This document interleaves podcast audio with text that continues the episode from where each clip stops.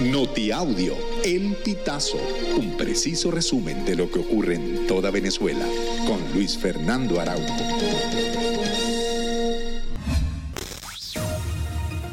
Amigos, bienvenidos a una nueva emisión del Notiaudio El Pitazo. A continuación, las informaciones más destacadas. La aplicación de mensajería instantánea WhatsApp de la empresa de tecnología Meta añadió la función de compartir pantalla durante videollamadas y está disponible a partir del pasado 8 de agosto. En esta ocasión, el anuncio no se realizó a través del blog oficial de WhatsApp, sino que lo hizo Mark Zuckerberg, director ejecutivo de Meta, en sus redes sociales. Para utilizar la opción durante una videollamada, el usuario deberá seleccionar el botón de Compartir, que tiene forma de flecha y está situado en el borde inferior. Luego, la aplicación solicitará un permiso para iniciar la grabación de la pantalla del dispositivo y posteriormente los contactos agregados en la videollamada podrán verla en tiempo real. El candidato presidencial ecuatoriano Fernando Villavicencio fue asesinado este miércoles 9 de agosto durante un tiroteo mientras realizaba un acto de campaña en Quito, según informaron allegados al postulante. Carlos Figueroa, amigo personal de Villavicencio, aseguró en un video difundido en redes sociales que el candidato murió tras ser alcanzado por los disparos, pese a que había sido trasladado a la clínica de la mujer, un centro médico cercano al sitio del tiroteo. De acuerdo con el ministro del Interior Juan Zapata, el ataque fue perpetrado por sicarios que además hirieron a otras personas. Los zulianos reportan una ola de racionamiento eléctrico de 3, 4 u 8 horas diarias.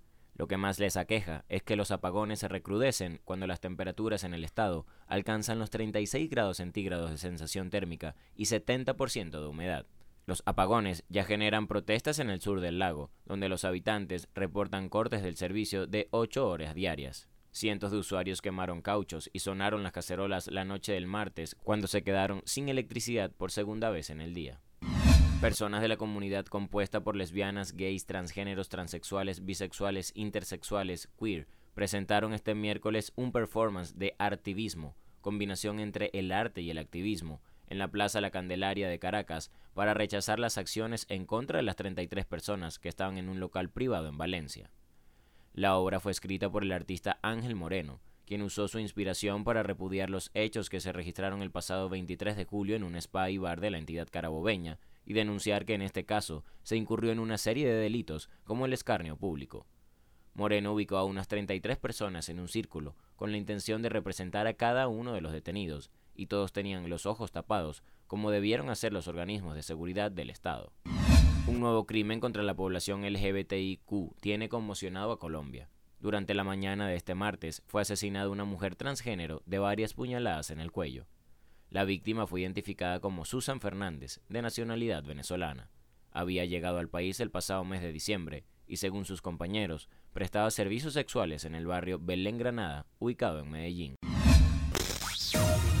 Amigos, y hasta acá llegamos con esta emisión del Notiaudio El Pitazo. Recuerda hacerte super aliado para mantener vivo el periodismo independiente en Venezuela. Narró para ustedes Luis Fernando Araujo.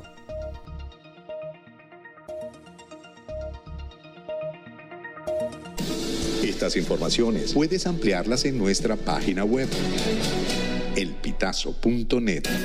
También recibimos tus denuncias vía SMS o WhatsApp a través del 0414 230 2934.